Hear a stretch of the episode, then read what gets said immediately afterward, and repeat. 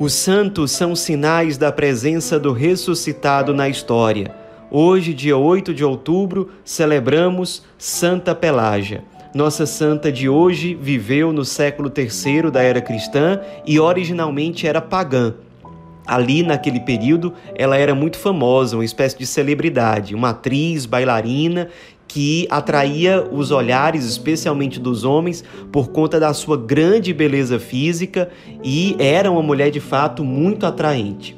Sua conversão aconteceu numa viagem que ela fez à Antioquia, da Síria.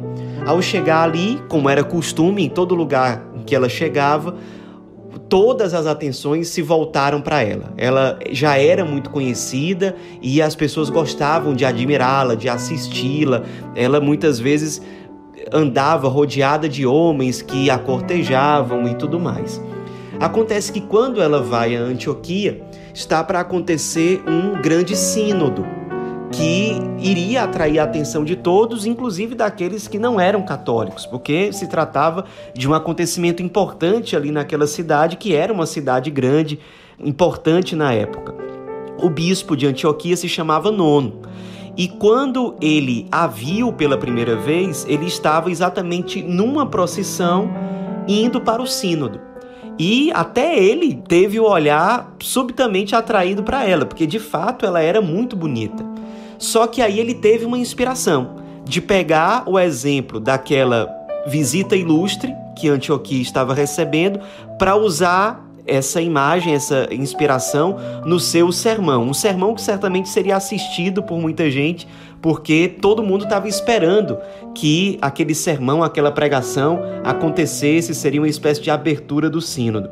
Então, no sermão, ele fez a seguinte reflexão: se uma mulher se embeleza desse modo para agradar a um simples mortal, como deveremos nós adornar nossa alma destinada às místicas núpcias com Deus? E aí, a partir dessas palavras e de toda a reflexão que ele foi desenvolvendo a partir dessa ideia, o coração de Pelágia foi tocado. A partir dali, ela passou por um processo muito profundo de conversão, buscou o batismo e acabou peregrinando para a Terra Santa, onde, ao que tudo indica, ela viveu até a morte. Ela foi morar mais especificamente numa pequena cela que ela preparou no Monte das Oliveiras, em Jerusalém.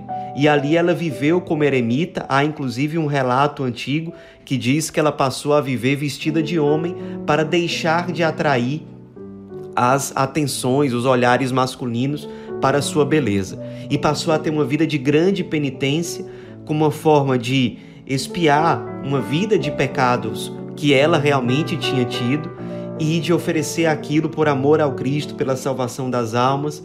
E aquela história se espalhou por muitos lugares na época, porque ela era muito conhecida, era como se fosse uma grande celebridade dos nossos dias, é o que ela representava para aquela época. Então a conversão radical pela qual ela passou foi uma coisa que chamou a atenção de muita gente.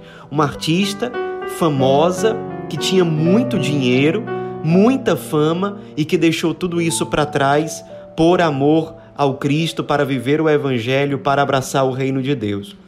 E a partir desse momento, especialmente depois que ela morreu, as pessoas passaram a recorrer muitas vezes à intercessão dela para conseguir graças, conversão, bênçãos de Deus para a vida dessas pessoas. E de fato, ao longo dos séculos, muitas e muitas graças foram alcançadas e testemunhadas a partir da intercessão de Santa Pelágia. Nos inspiremos na vida dessa santa dos primeiros séculos da era cristã, para que nós também não nos aprisionemos ao espírito desse mundo, à busca pelo sucesso, pela fama, pela vaidade, pelos aplausos, por riquezas que são na verdade passageiras. Busquemos o aquele que é verdadeiramente necessário para a nossa vida, para a nossa felicidade, para a nossa salvação. Aprendamos a realmente relativizar aquilo que é relativo e a colocar no centro da nossa vida, das nossas escolhas, o Cristo, nosso verdadeiro tesouro, aquilo que nós temos de fato de mais precioso. Nos voltemos inteiramente a Ele e, como Santa Pelágia, deixemos em segundo lugar as coisas que passam, as honrarias desse mundo. Se nós formos fiéis, humildes nesse segmento do Cristo, certamente atrairemos olhares, não para belezas, riquezas, o ter, o prazer que nós podemos ter ou proporcionar a outras pessoas, mas pelo contrário, atrairemos olhares para o Cristo. Para Ele, verdadeiramente todo aplauso, toda honra, toda glória. Santa Pelágia, rogai por nós.